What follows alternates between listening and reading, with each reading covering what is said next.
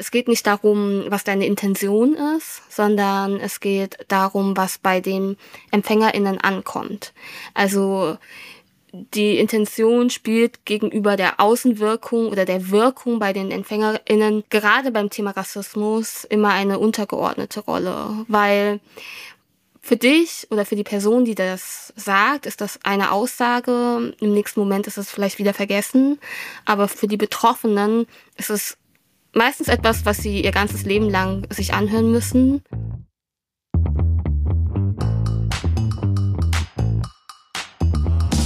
Willkommen bei 50-50 bei OMR.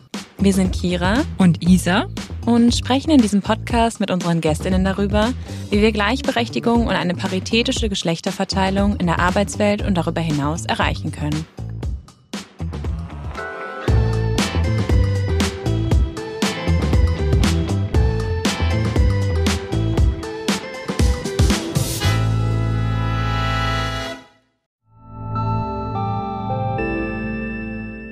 Werbung.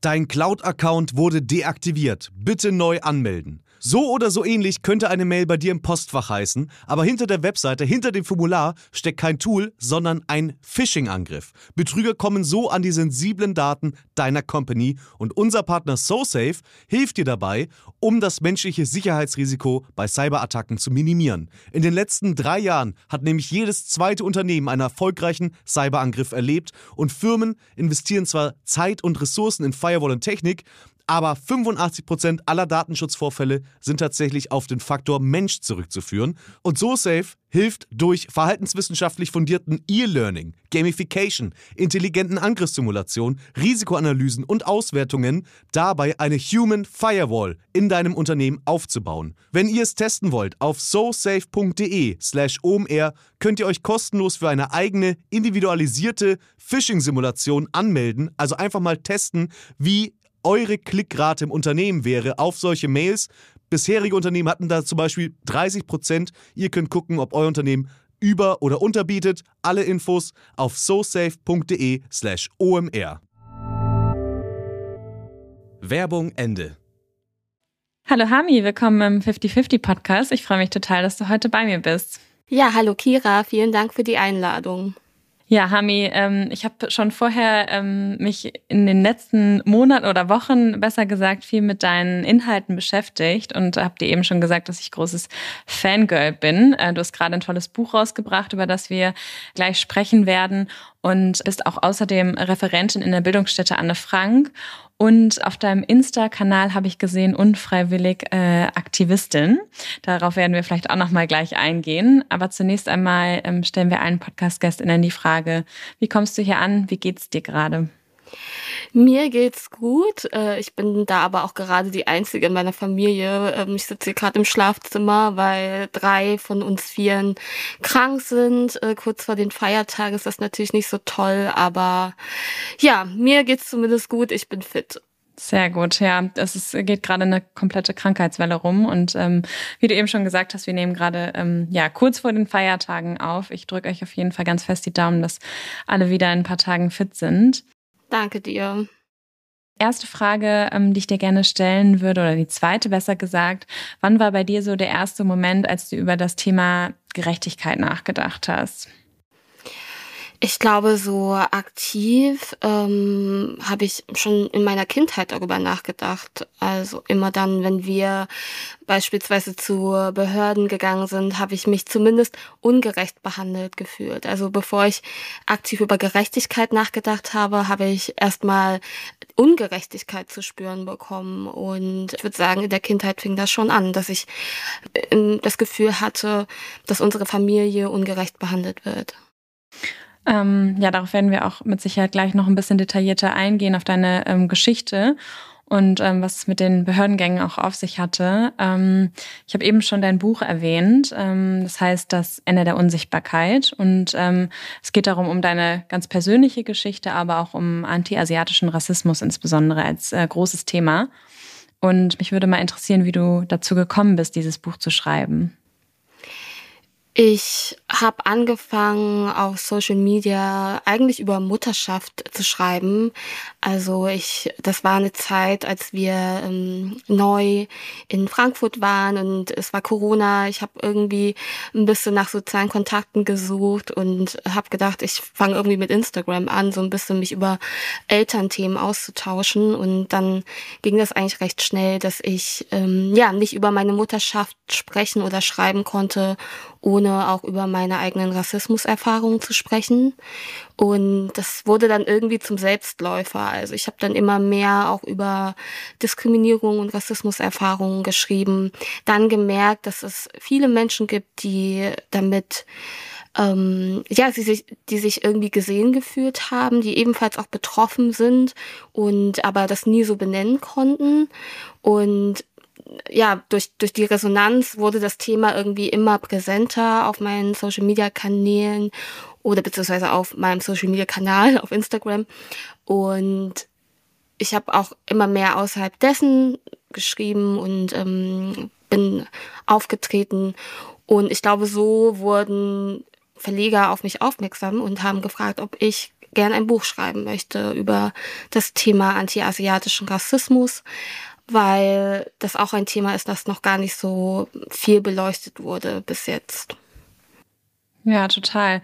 Magst du in dem Zuge vielleicht nochmal einordnen, was man genau darunter versteht? Weil ich glaube, wir kennen alle den Begriff Rassismus und ähm, ja, ich, mir war ehrlicherweise ähm, vor bis vor ein paar Wochen und Monaten auch nicht ganz klar, ähm, dass es wirklich auch unterschiedliche ja, Kategorien, sage ich mal, gibt. Ähm, vielleicht magst du nochmal für alle den Begriff einordnen. Ja, anti-asiatischer Rassismus bedeutet, dass asiatisch gelesene Menschen, ähm, also diese spezifische Form des Rassismus gegen ähm, asiatisch gelesenen Menschen. Und da muss ich vielleicht ganz kurz erklären, warum ich den Begriff asiatisch verwende, weil der ja doch, ähm, da, der wird vielleicht erstmal Fragen auf, weil Asien ist ein sehr großer und heterogener Kontinent. Und warum ähm, sage ich jetzt asiatisch, wenn ich eigentlich vor allem ost- und südostasiatische Menschen damit meine? Und mhm. ähm, ja, der, der Begriff ähm, ist meines Erachtens wichtig, um diese Rassismusform zu beschreiben, weil wir, also Menschen mit vermeintlich ostasiatischen Zügen, werden schon immer hier in Deutschland beispielsweise oder auch in anderen westlichen Ländern als die Asiaten in Anführungsstrichen bezeichnet. Und ähm, selbst Menschen, die vielleicht nicht aus Ostasien kommen, werden zum Teil als asiatisch gelesen. Also ein kurzes Beispiel. Während der Corona-Pandemie nahm diese Rassismusform enorm zu. Und im Zuge dessen wurden auch indigene Menschen in Nordamerika als ähm, ja, asiatisch markiert und dementsprechend haben sie Gewalt erfahren. Ähm, und das ist eben diese Form von Rassismus, die ähm, wirklich Menschen betrifft, die vermeintlich aus den ost- oder südostasiatischen Ländern kommen. Mhm. Ähm, da ja, fällt mir direkt die, das, das Kapitel ein, die Homogenisierung, ähm, über das du auch schreibst. Ähm, denn ja, du berichtest über deine eigenen Erfahrungen, wie wir eben schon gehört haben. Und ähm, du hast eben auch schon die Corona-Pandemie erwähnt. Das heißt, du hast auch in der Zeit Rassismuserfahrungen aushalten müssen, ähm, weil dich Personen, die du gar nicht kanntest, irgendwie teilweise als ja eine Person aus China gelesen haben und äh, damit irgendwie die Corona-Pandemie verknüpft haben. Ähm, magst du einmal den Begriff der Homogenisierung auch ein bisschen einordnen und auch vielleicht erläutern, warum das Ganze problematisch ist, wenn man salopp gesagt alle in einen Topf wirft. Ja, ich erinnere mich da total gut an meine Jugend und ja, an meine Jugendzeit oder auch ähm, an, meine, an meine Kindheit, in der ich ganz oft als Chinesin bezeichnet wurde. Also gesagt wurde, ja, du kommst doch aus China und du sprichst doch bestimmt ähm, Chinesisch. Und das ist ein Beispiel dafür, dass Menschen, die ja so aussehen wie ich, oft in einen Topf geworfen werden und gedacht wird, okay, ihr kommt entweder aus China oder ihr seid halt diese Asiatinnen. Und die Homogenisierung findet vor allem, ja, im Zuge der Pandemie habe ich es ganz deutlich gespürt, statt, indem eigentlich der Coronavirus hierzulande als ja, China-Virus sogenannten bezeichnet wurde und infolgedessen aber Menschen ähm, tägliche Mikroaggression oder auch tatsächliche Gewalt erfahren haben, weil sie ähm, für Chinesinnen gehalten wurden. Und das ähm, zeigt sich zum Beispiel auch in den ähm, Diskursen hier. Also wenn hier zum Beispiel schlecht oder negativ über China berichtet wird, dann hat das unmittelbar auch immer reale Folgen für mich zum Beispiel, auch wenn ich nicht aus China komme. Ja. Da muss ich zugeben, dass äh, mir, wo du das erzählst, auch eine Situation einfällt, wo ich wahrscheinlich auch ähnlich, einen ähnlichen Gedanken hatte. Ich kann das gerne mal teilen, weil ich finde, es ist auch wichtig, irgendwie natürlich sich selbst ja, zu kritisieren oder verletzlich zu sein und auch sich selbst einzugestehen, dass man auch auf einer Reise ist. Genau, ich war auch auf einem Konzert, als die Corona-Pandemie gerade angefangen hat. Ähm, also es war wirklich, glaube ich, in eine Woche hat man über Corona oder wahrscheinlich schon ein bisschen länger gesprochen, aber es war eigentlich so eine Zeit, wo man nicht so richtig wusste, ob Konzerte schon wieder okay sind und ähm, oder überhaupt okay sind, ob es okay ist, dahin zu gehen. Ähm, ich habe mich dafür entschieden, dann dahin zu gehen und es war irgendwie ein enger Raum und man hat sich eh nicht mit Menschen wohlgefühlt und es stand stand auch eine asiatisch gelesene Person vor mir. Und ich hatte, ich erinnere mich jetzt einen kleinen Impuls, wo ich dachte, ich weiß nicht, bringt diese Person jetzt gerade Corona mit? Und es äh, tut mir total leid, dass äh, dieser Gedanke aufgekommen ist. Und ich habe ich würde niemals irgendwie was in der Situation sagen oder mich irgendwie blöd verhalten, aber es ist ähm, auf jeden Fall, glaube ich, was Reales. Und dieser internalisierte Rassismus ist, glaube ich, in uns allen irgendwo verankert. Und das ist, glaube ich, auch so eine Mikroaggression, ähm, die du gerade auch ansprichst. Ja, die ich als Betroffene oder viele Betroffene einfach auch spüren. Und wenn es nur so ein kurzer Blick ist oder vielleicht ein Schritt zur Seite und diese Bilder oder diese ähm, verinnerlichten Stereotype, die sind, entstehen ja nicht einfach im luftleeren Raum, die nimmt man unbewusst einfach so auf. Und in dem Fall lag es unter anderem auch daran, dass der ähm, Coronavirus oft äh, in den Medien bebildert wurde mit ostasiatischen Menschen. Also ganz oft hat man eben ähm, eine Person in Maske. Also ich denke da an das Spiegelcover ähm, mit dem Titel der China-Virus und dann hat man da irgendwie eine chinesische Person mit Maske gesehen. Und solche Bilder bleiben natürlich hängen und machen was mit einem. Ja, ganz, ganz klar. Ähm, lass uns vielleicht noch mal auf, ein bisschen auf deine eigene Geschichte eingehen, ähm, damit man auch ein bisschen besser versteht, ähm, ja, wo du herkommst und ähm, wie du das Ganze vielleicht auch ähm, wahrnimmst. Ähm, vielleicht magst du mal ein bisschen darauf eingehen. Wir haben eben über, schon über die Behördengänge gesprochen, wie auch dich deine Kindheit geprägt hat und wie du hier in Deutschland angekommen bist, beziehungsweise vielleicht auch deine Schwierigkeiten hattest anzukommen.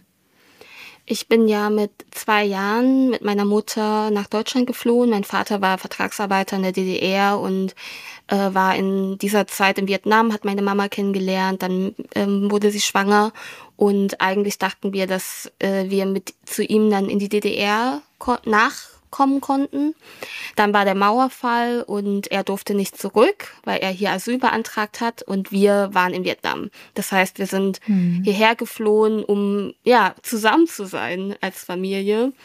Und hier in Deutschland angekommen, mussten wir Asyl beantragen und dieser Antrag wurde immer wieder ausgesetzt. Also es, er wurde weder genehmigt noch abgelehnt und ähm, der Status, den man dann bekommt, ist eine Duldung und eine Duldung ist de facto kein Aufenthaltstitel, sondern einfach nur, okay, man darf hier sein, aber man könnte auch jederzeit abgeschoben werden. Und so war das bei uns.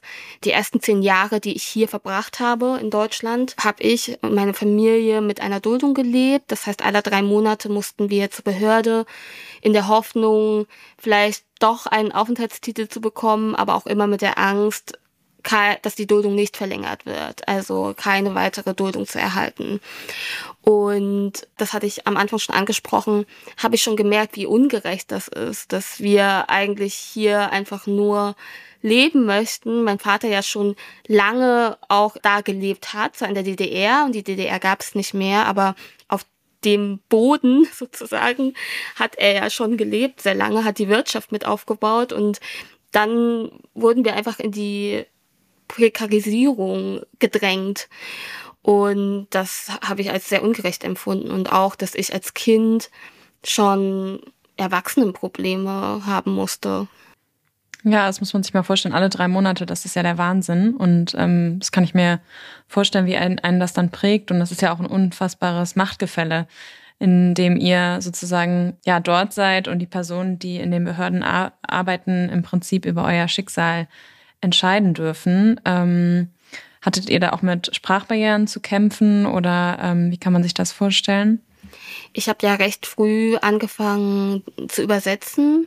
Da meine Eltern hier ja mehr oder weniger nicht willkommen waren, gab es auch sowas wie Sprachkurse nicht für sie. Und sie hätten sich auch keinen Sprachkurs leisten können, weil das Geld, das wir bekommen haben, war sehr, sehr gering, hat gerade fürs Nötigste gereicht, fürs Essen und Trinken eigentlich.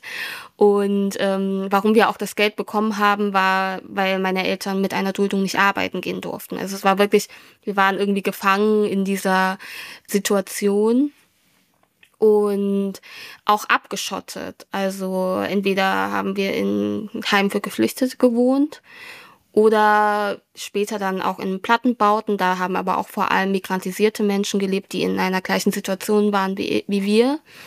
Und dadurch kam es auch gar nicht so dazu, dass ähm, meine Eltern zum Beispiel Freundinnenschaften schließen konnten mit Menschen der deutschen Mehrheitsgesellschaft und wie lernt man denn eine Sprache, indem man ähm, unter anderem neben Sprachkursen auch Kontakte hat, Beziehungen zu Menschen. Und das wurde aber schon bei meinem Vater bewusst nicht ähm, gefördert, beziehungsweise sogar ähm, verhindert. Und ja, ich habe dann in der Schule Deutsch gelernt und so war das dann recht früh meine Verantwortung zu übersetzen. Und ich war natürlich trotzdem ein Kind und habe natürlich trotzdem nicht alles so verstehen können, wie ich es vielleicht jetzt verstehen würde. Und diese ähm, Informationen, die uns dadurch irgendwie verloren gegangen sind, die haben auch noch mal mehr zu dem Machtgefälle geführt. Und du musstest früh erwachsen werden, ähm, wie man sich vorstellen kann, äh, denn du hattest eigentlich eine Rolle ja, einer erwachsenen Person, indem du äh, natürlich auch deine Eltern da versucht hast, mit Sicherheit überall zu unterstützen, wo es nur geht.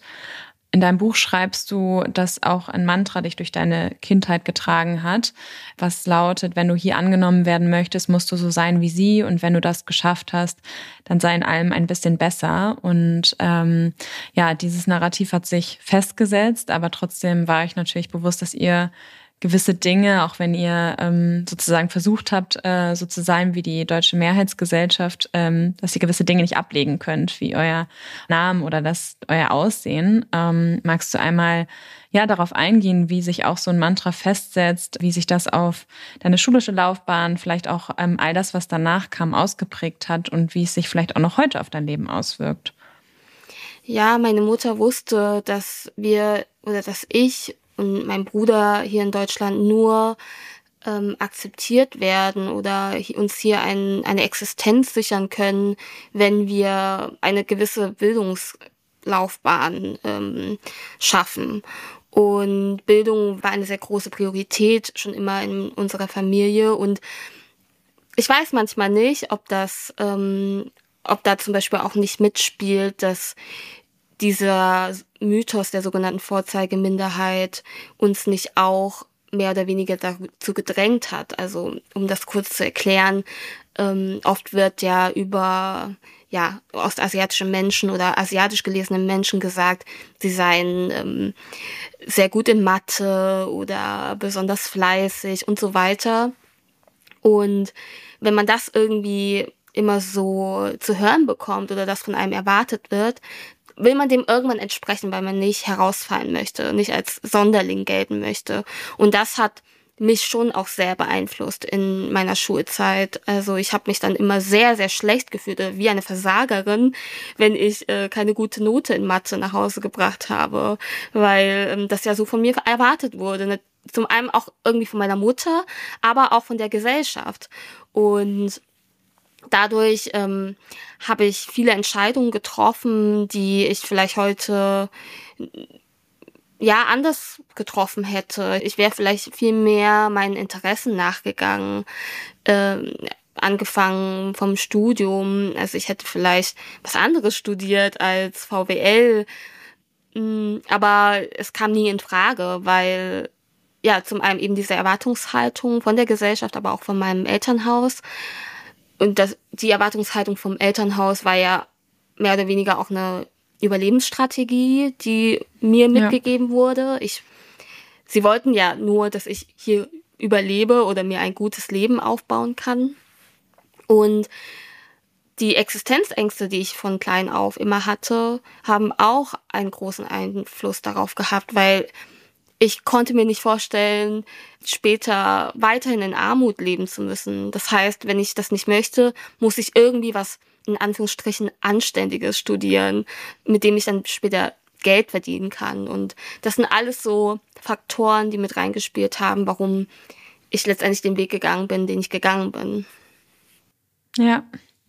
Ähm, kannst du irgendwie ähm, oder ja, kannst du dich daran erinnern, wann du wann dir das alles so bewusst wurde und du ähm, Dinge auch so beim Namen nennen konntest. Also du hast eben schon so ein bisschen erzählt, wie du dazu gekommen bist, auf Instagram die so eine Community aufzubauen, ähm, erst über ja die Mutterschaft und dann auch über ähm, ja strukturellen Rassismus.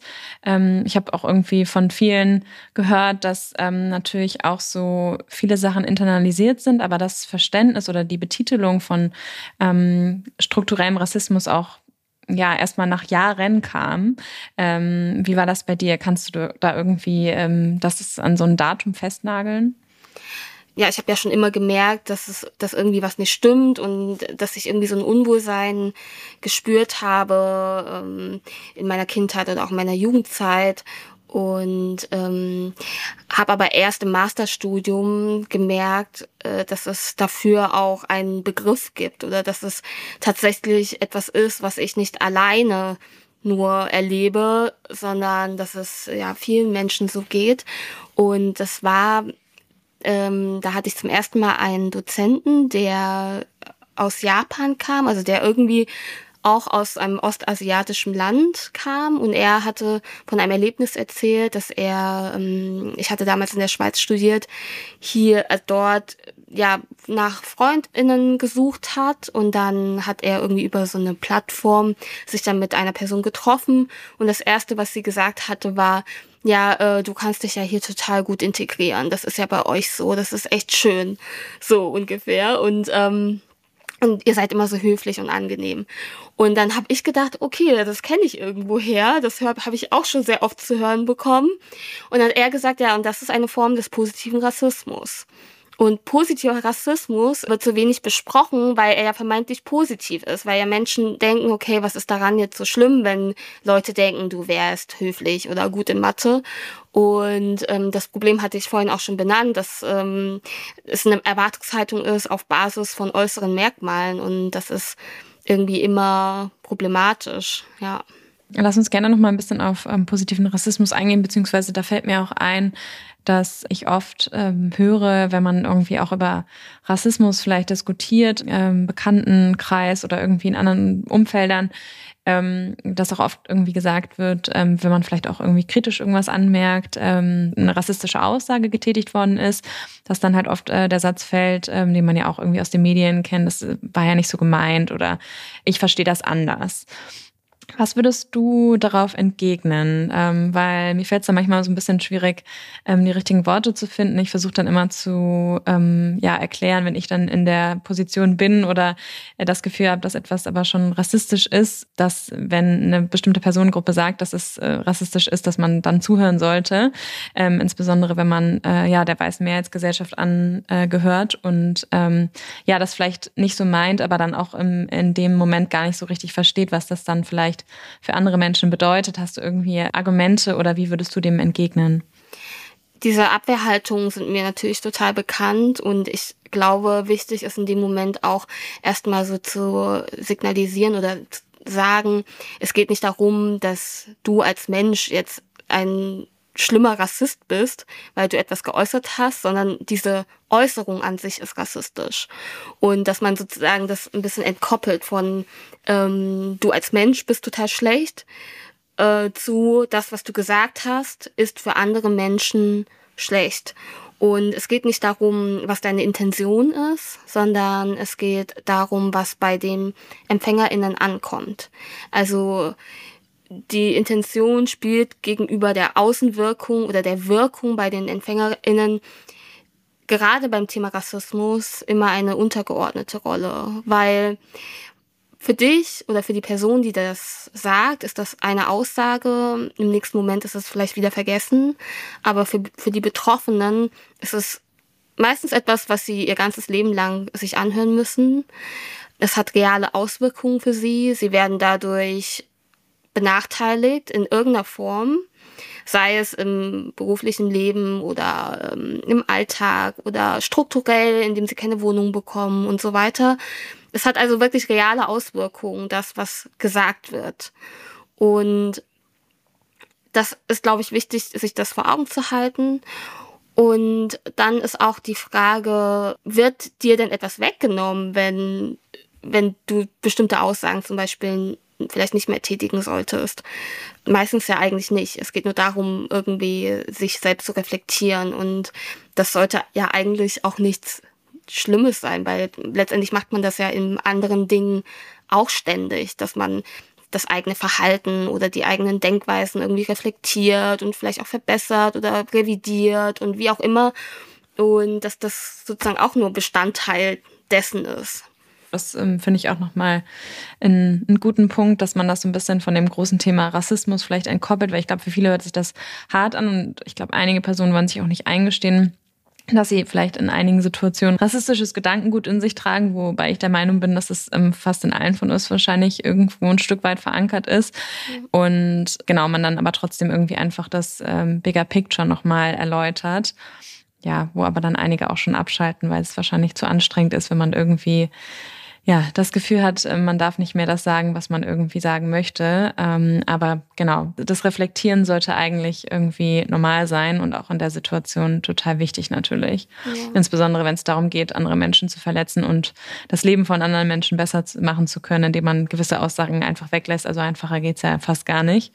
Ja. Aber ja, ich meine, alle wird man in keinen Diskursen mitnehmen können, aber ich glaube, ähm, je nachdem, wie man diese Diskurse führt, kann man schon mehr Menschen mitnehmen, als, als man vielleicht denkt im ersten Moment. Ja. Also ich habe auch schon das Gefühl, ähm, auch im Zuge meines Buches und die Rückmeldung, die ich dafür oder darauf bekommen habe, dass bei einigen Menschen, ähm, die vielleicht vorher dem gegenüber eher kritisch standen oder vielleicht auch wirklich gar keine Berührungspunkte zu dem Thema hatten und sich das auch nicht vorstellen konnten, dass da wirklich bei einigen irgendwie ein, ein Umdenken stattfand und dass die dann auch gesagt haben, ja, es war erstmal hart, äh, sich selbst das einzugestehen, dass man bestimmte Dinge auch verinnerlicht hatte, also bestimmte Stereotype, das sich erstmal einzugestehen, war schwer, aber ähm, es tut eigentlich auch gar nicht so weh, dann wenn man sich darauf einlässt. Ja, total. Und es tut auch gut, ähm, das so wirklich zu verstehen, weil, ähm, also ich hatte, mir ging es auch so, dass ich irgendwie dein Buch ähm, mit äh, ja großer Spannung gelesen habe und ähm, auch viele Aha-Momente hatte. Weil natürlich mit gewissen Situationen ist man vielleicht auch schon mal konfrontiert gewesen, wie zum Beispiel dieser Corona-Situation, hat aber in dem Moment vielleicht auch irgendwie gedacht, das ist jetzt falsch, was ich denke, aber ähm, kann ich so richtig ähm, betiteln, warum das vielleicht falsch ist. Also in der Situation war es mir irgendwie auch schon klar, aber in anderen Situationen vielleicht vielleicht, ähm, warum gewisse Dinge auch vielleicht nicht mehr gesagt werden sollten oder wie das vielleicht dann für Betroffene auch ähm, rüberkommt. Und da ähm, ist es für mich total hilfreich, auch einfach sich selbst irgendwie zu educaten und Menschen zuzuhören, die ja, die Erfahrung gemacht haben und da ähm, auch tolle Texte drüber schreiben, wie du es machst. Also ich kann das nur empfehlen, dein Danke. Buch zu lesen. Ein kleiner Werbeslot an dieser Stelle. Dankeschön. Du schreibst auch über rassistische Gewalt in Deutschland gegen VietnamesInnen ähm, und berichtest da zum Beispiel vom Pogrom in Rostock-Lichtenhagen. Vielleicht magst du mal auf die Situation eingehen, was da genau passiert ist, weil wir haben jetzt auch viel über die kleinen Alltagssituationen berichtet, ähm, die eventuell ähm, ja auch im ersten Moment als nicht so mm, super fundamental erscheinen für den einen oder anderen, aber was da passiert ist, ist ja äh, schon echt krass und ich glaube, das ist auch vielen gar nicht so bewusst. Ja, ich glaube, vielen ist auch vor allem nicht bewusst, was für politische Auswirkungen ähm, dieser Pogrom in Rostock-Lichtenhagen hatte. Und es war eigentlich, ähm, ja, vielleicht muss, muss ich mit der Stimmung in Deutschland beginnen. Die war nämlich ähm, nicht so gut, vor allem in den, Öst in den Ländern der ehemaligen DDR, äh, in den Bundesländern der ehemaligen DDR äh, gab es eine hohe Arbeitslosenquote. Viele Menschen waren so ein bisschen orientierungslos, weil das, was sie in der DDR gemacht hatten, wurden teilweise nicht mehr anerkannt oder es gab diese Jobs nicht mehr, die sie gemacht haben. Und es herrschte sozusagen ein, ein allgemeiner ähm, sozialer Missstand. Und dieser Missstand brauchte irgendwie ein Ventil. Und wir merken es ja auch in aktuellen Debatten, meistens wird nach unten getreten. Und ähm, in dem Fall auch wieder gegen ähm, sogenannte Ausländer.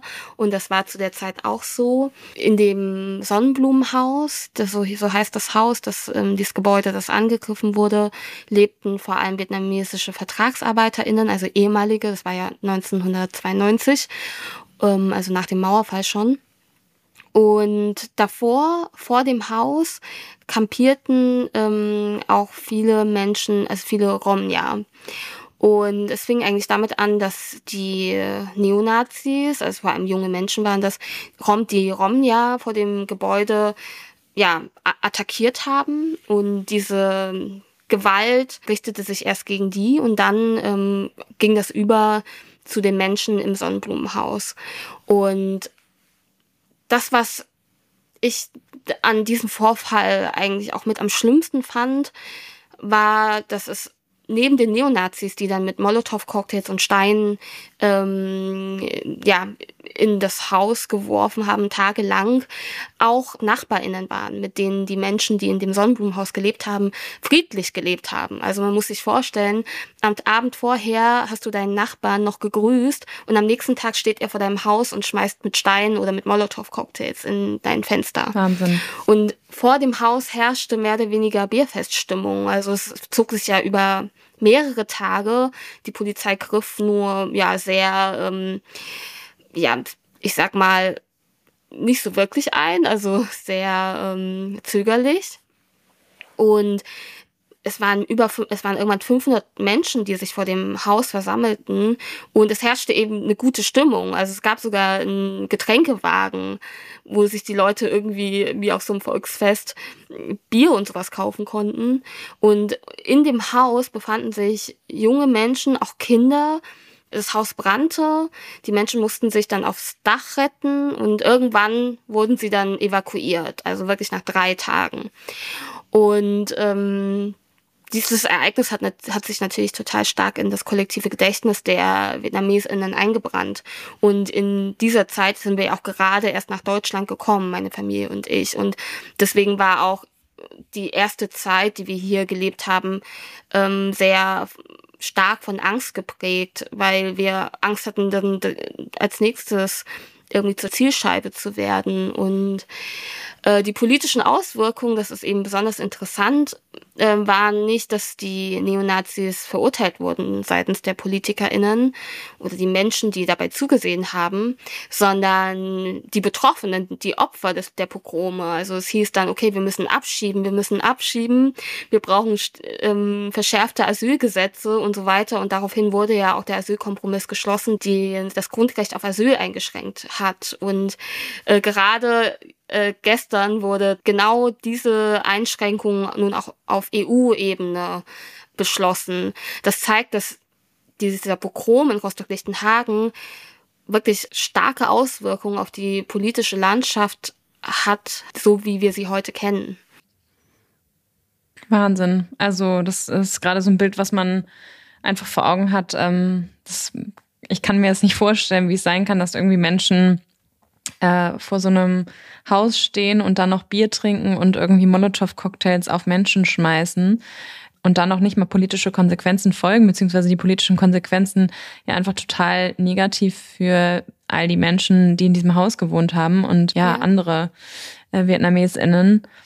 Wie, wie meinst du, kann man sich das erklären, dass da solche politischen Folgen ähm, daraus entstanden sind? Oder kann man sich das so erklären, dass das auch einfach ähm, teilweise rassistische Menschen dort sitzen, die diese Entscheidungen treffen? Oder weil ansonsten, es geht ja um Menschenleben und äh, was da passiert ist, ist ja einfach nicht zu entschuldigen. Ja, ja, ich denke, dass äh, die politischen Auswirkungen oder wie wie diese Entscheidungen ähm, entstanden sind, hat hat mehrere Faktoren. Also zum einen, ja, PolitikerInnen verhalten sich auf jeden Fall auch rassistisch, weil das tun wir irgendwie alle, weil wir so sozialisiert sind, leider. Die Medienlandschaft hat auch eine ganz große Rolle gespielt. Äh, schon vor dem Mauerfall gab es eine BRD, eine große Kampagne gegen Geflüchtete, ähm, wirklich so wie wir sie auch heutzutage leider noch kennen. Die Ängste, dass sehr, sehr viele Geflüchtete hierher kommen würden, wurden geschürt und so weiter. Und das auch gestützt durch, ähm, durch die Parteien wie SPD, CDU, CSU. Und was auch ähm, zu dieser Entscheidung geführt hatte, war, und das ist auch ein Problem, was wir nach wie vor haben, dass der Fokus bei solchen schlimmen Anschlägen und Pogromen vor allem auf den TäterInnen liegt und nicht auf den Betroffenen. Also man hat mhm. halt gesagt damals, ja, die armen jungen Menschen, die wussten sich halt nicht anders zu helfen, weil sie waren ja alle arbeitslos und hatten keine Perspektive. Also es ging eher um die TäterInnen als darum zu sagen, wie unmenschlich das war oder wie es geht es eigentlich den Betroffenen. Es wurde auch zu damaliger Zeit, das hat sich heutzutage zum Glück auch ändert sich das auch nach und nach. Aber damals wurden auch Betroffene überhaupt nicht befragt, wie es eigentlich für sie war. Der Fokus lag wirklich nicht auf, auf den Opfern, sondern auf denen, die diese schlimmen Dinge getan haben. Wahnsinn. Ich habe es anfangs schon erwähnt, ähm, dass auf deinem Instagram-Account steht, ähm, unfreiwillig aktivistisch. Und das fand ich ganz, ähm, ja, interessant, beziehungsweise kann mir vorstellen, was du damit meinst. Und auch eben, als ich ja, dich gefragt habe, wie man auf gewisse Kommentare reagiert. Ähm, da denke ich ja schon manchmal ähm, mit der Arbeit im Rahmen von 50-50, die ich mache, dass ich irgendwie gewisse ähm, Diskussionen auch einfach nicht mehr ab kann. Wie geht's dir damit und wie hält man das aus, die ganze Zeit in dieser Erklärerinnenrolle zu sein und alle Menschen eigentlich zu educaten, die es vielleicht auch selbst könnten? Also sich selbst irgendwie da zu informieren. Wie geht's dir damit? Das hängt ganz stark auch davon ab, wer mein Gegenüber ist. Also wenn ich das, das Gefühl habe, dass die Personen, die mir gegenüberstehen, ähm, wirklich bereit sind, mir zuzuhören und das unvoreingenommen oder so unvoreingenommen, wie es ihnen möglich ist, dann mache ich das eigentlich gerne. Also ich ähm, bin ja auch politische Bildungsreferentin. Ich ähm, erkläre eigentlich Dinge gerne aber natürlich ist es ermüdend, wenn man merkt, die Personen fragen oder stellen diese Fragen eigentlich eher, um zu provozieren oder um zu zeigen, dass man im Unrecht ist. Und ähm, dieses, das ist aber dann nicht irgendwie, ich erkläre etwas, sondern ich muss mich rechtfertigen. Und das ist das, was müde macht. Das ist das, worauf ich wirklich auch gar keine Lust mehr habe, mich rechtfertigen zu müssen, dass das, was ich und, und viele andere wahrnehmen und erleben, nicht existiert. Also dass es diese Rassismusform nicht gibt oder dass es diese institutionellen, diesen institutionellen Rassismus nicht gibt und gab. Und ähm, ja, das ist das, was aber leider schon auch noch verbreitet ist, dass viele Menschen sagen, ja, jetzt übertreib mal nicht, hat jetzt jeder irgendwie was, womit er oder sie sich irgendwie exponieren muss. Also das wird ja auch ganz oft gesagt, dass ähm, das Aufzeigen von einer bestimmten Unterdrückungsform als Gieren nach Aufmerksamkeit gewertet wird. Und das, das sind so die Dinge, die, ähm, auf die ich wirklich auch nicht mehr so viel Lust habe. Und ich merke aber auch, und das ist auch etwas, woran ich vielleicht auch irgendwie nochmal mehr arbeiten möchte, ist, dass ich über bestimmte Dinge mittlerweile irgendwie hinwegsehe, obwohl es aber eigentlich nicht richtig ist. Und das ist für mich vielleicht in dem Moment ähm, gerade so die einfachere Lösung oder der einfachere Weg. Aber ich helfe aber dann dadurch auch nicht, dass es sich ändert. Und ich habe da ein aktuelles Beispiel. Mein Name wird ganz oft falsch geschrieben. Und ich habe mich aber mittlerweile so daran gewöhnt, dass ich es gar nicht mehr schlimm finde. Aber für viele mhm. Betroffene, die auch so heißen wie ich, die auch Myrten heißen, ist das aber nach wie vor schlimm. Und die haben dann teilweise mehr das kritisiert, dass mein Name zum Beispiel in einem Artikel oder in irgendwo falsch geschrieben wird, als ich. Und ähm, als dass ich das irgendwie vehement kritisiert habe. Und das, da habe ich zum Beispiel gemerkt, okay, ähm, ich habe mich viel zu sehr dran gewöhnt an daran, ja. dass es irgendwie so ist, wie es ist. Und wir sollten uns aber nicht an diese Dinge gewöhnen und auch nicht gewöhnen müssen. Nee. Total. Aber ich kann mir vorstellen, dass es auch wahrscheinlich ganz persönlich vom eigenen Energielevel ähm, abhängt, wenn man vielleicht irgendwie einen vollen Tag hatte und einfach gestresst und kaputt ist, ähm, hat man vielleicht wenig Lust, ähm, noch auf irgendwelche Sachen hinzuweisen. Ja. Da denkt man vielleicht auch einfach so, okay, in dem Fall lohnt es sich jetzt vielleicht auch nicht, ähm, ja, in eine Diskussion einzusteigen oder darauf hinzuweisen, dass irgendwas falsch aufgegriffen oder, oder beschrieben worden ist. Ähm, das ist wahrscheinlich dann auch irgendwie ein, ein kleiner Selbstschutz in dem Moment. Ja. Ähm, weil ja, in jeder Situation, oder es ist wahrscheinlich einfach unterschiedlich, je nachdem, wie viel Lust du darauf hast oder auch eben nicht. Mhm, absolut, ja. ja. Ja, wir kommen so langsam zum Ende. Ähm, wenn du ja, dir jetzt was wünschen könntest ähm, für diese Bewegung und für das Thema, Hast du da gerade was im Kopf? Ähm, wie, wie nimmst du das wahr? Ich also weiß sozusagen, dass es da auch noch nicht so viel ähm, Literatur drüber gab, über anti-asiatischen Rassismus hatten wir ja auch anfänglich schon drüber gesprochen. Hast du das Gefühl, dass du gerade so eine Bewegung anstößt? Und ja, was, was wünschst du dir ähm, ganz persönlich in Bezug auf das Thema? Ja, passend zu meinem Titel wünsche ich mir mehr Sichtbarkeit, also dass die Unsichtbarkeit ein Ende hat. Und es ist nämlich nicht so, dass es keine Menschen gibt, die sich mit dem Thema befassen. Es gibt viele Vereine, viele Selbstorganisationen, die zu antiasiatischen Rassismus aufklären. Aber sie bekommen nur wenig Aufmerksamkeit und weniger Aufmerksamkeit bedeutet in dem Fall auch weniger Gelder, weniger Spenden.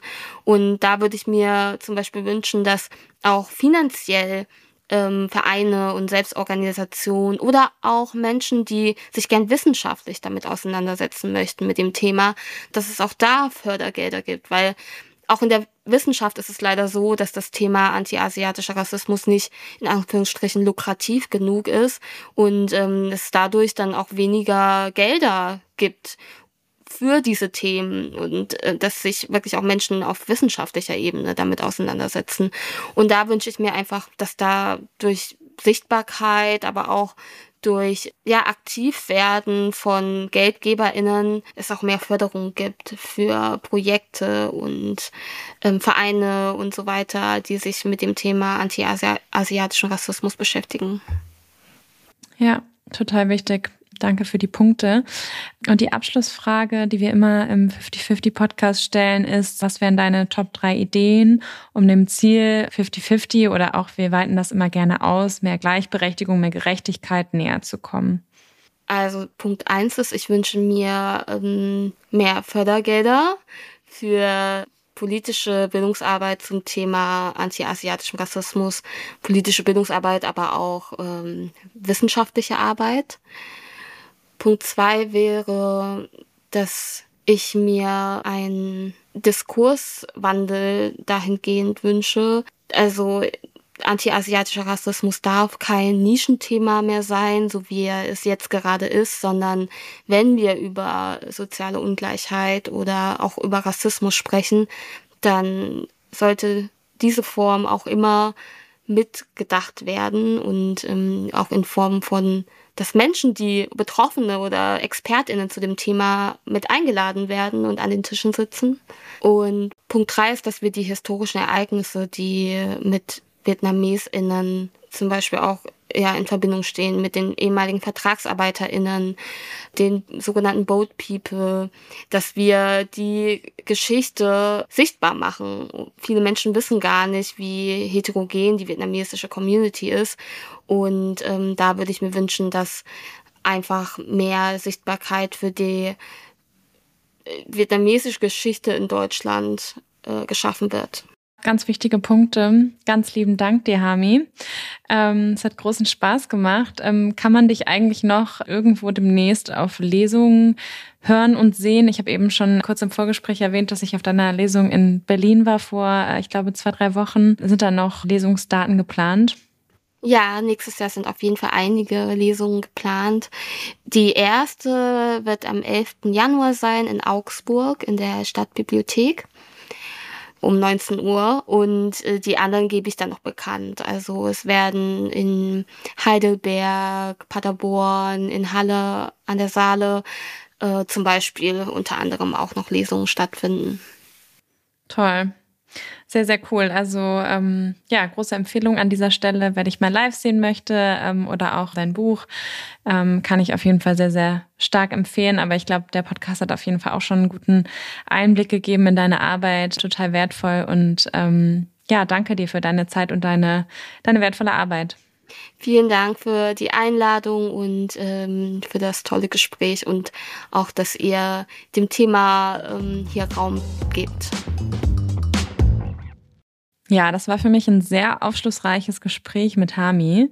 Ähm, ich muss sagen, ich hatte schon große Vorfreude auf das Gespräch, weil, wie schon erwähnt, habe ich ihr Buch gelesen und war auch auf ihrer Lesung und finde einfach die Arbeit unglaublich wichtig. Natürlich habe ich mich auch schon in der Vergangenheit viel mit äh, Rassismus auseinandergesetzt, aber habe das ehrlicherweise trotzdem auch immer äh, eher mit der Black Lives Matters Bewegung auch verbunden und ja, hatte das Thema anti-asiatischer Rassismus auch gar nicht so auf dem Schirm. Von daher ähm, auch nochmal viele Learnings ähm, heute und auch durch das Buch mitgenommen. Und wie gesagt, ich kann es äh, einfach sehr empfehlen, Hamis Arbeit weiter zu verfolgen. Wenn euch gefällt, was wir hier machen, freuen wir uns natürlich immer sehr, wenn ihr uns abonniert auf den bekannten Plattformen oder schreibt mir oder auch Isa gerne bei LinkedIn oder an 5050.omr.com. 5050 bei OMR. Der Podcast für eine paritätische Geschlechterverteilung in den Führungsetagen der Wirtschaft und Gleichberechtigung in der Arbeitswelt sowie darüber hinaus. Dieser Podcast wird produziert von Podstars bei OMR.